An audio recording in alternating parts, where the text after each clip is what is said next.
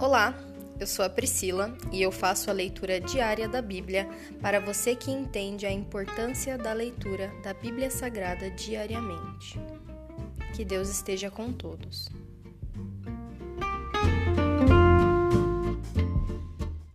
Ouça agora o capítulo 2 do livro de Abacuque. Subirei até minha torre de vigia e ficarei de guarda. Ali esperarei para ver o que ele diz. Que resposta dará à minha queixa? a segunda resposta do Senhor. Então o Senhor me disse: Escreva a minha resposta em tábuas, para que se possa ler depressa e com clareza. Esta é uma visão do futuro. Descreve o fim e tudo se cumprirá.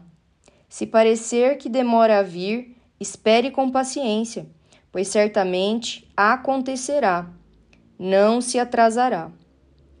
Olhe para os arrogantes, os perversos que em si mesmos confiam. O justo, porém, viverá por sua fidelidade a Deus. A riqueza é traiçoeira, e os arrogantes nunca descansam.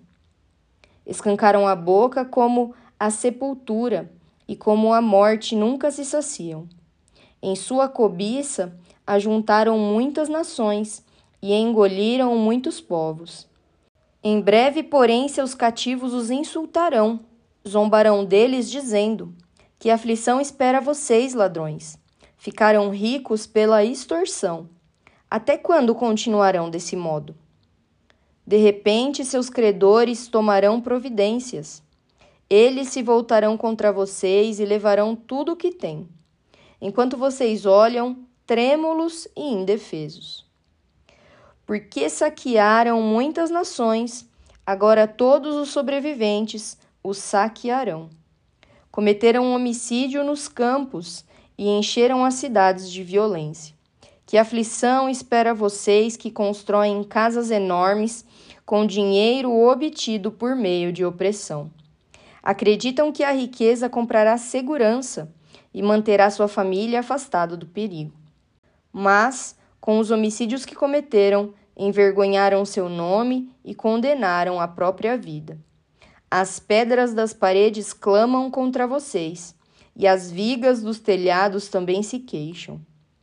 Que aflição espera vocês que constroem cidades com dinheiro obtido por meio de homicídio e corrupção. Acaso o Senhor dos Exércitos não transformará em cinzas as riquezas das nações? Elas trabalham com afinco, mas de nada adianta. Pois assim como as águas enchem o mar, a terra se encherá do conhecimento da glória do Senhor. Que aflição espera vocês, que dão bebidas a seus companheiros. Vocês os obrigam a se embriagar e depois se alegram, maldosos, quando eles ficam nus e envergonhados. Em breve, porém, será sua vez de serem humilhados. Venham, bebam e fiquem despidos e expostos bebam do cálice do Senhor, e toda a sua glória será transformada em desonra. Derrubaram as florestas do Líbano, agora vocês serão derrubados. Destruíram os animais selvagens, agora o terror deles virá sobre vocês. Cometeram homicídio nos campos e encheram as cidades de violência. De que vale o ídolo esculpido por mãos humanas? ou a imagem de metal que só os engana. Como é tolo confiar em sua própria criação, num Deus que nem sequer é capaz de falar. Que aflição espera vocês que dizem a ídolos de madeira: despertem. E que dizem a imagens mudas de pedra: levantem-se. Acaso um ídolo pode lhes dizer o que fazer? Apesar de serem revestidos de ouro e prata, não há vida dentro deles. O Senhor, porém, está em seu santo templo. Toda a terra cale-se diante dele.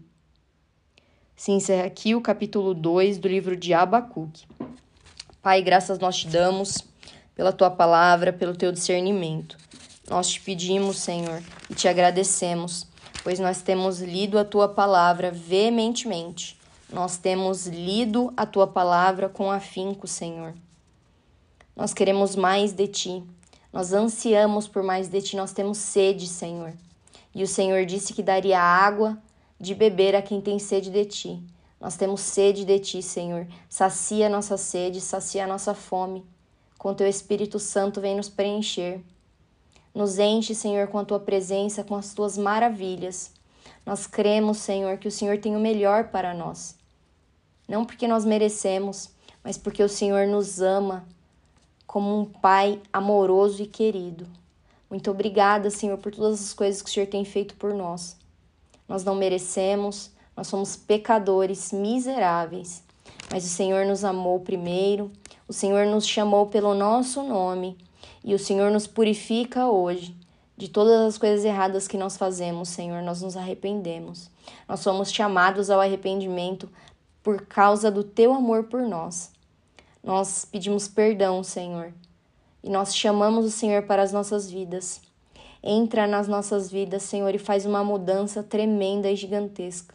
Nós chamamos e nós queremos sempre mais de Ti, Senhor. Nós clamamos por Ti. Essa é a nossa oração, em nome de Jesus. Amém.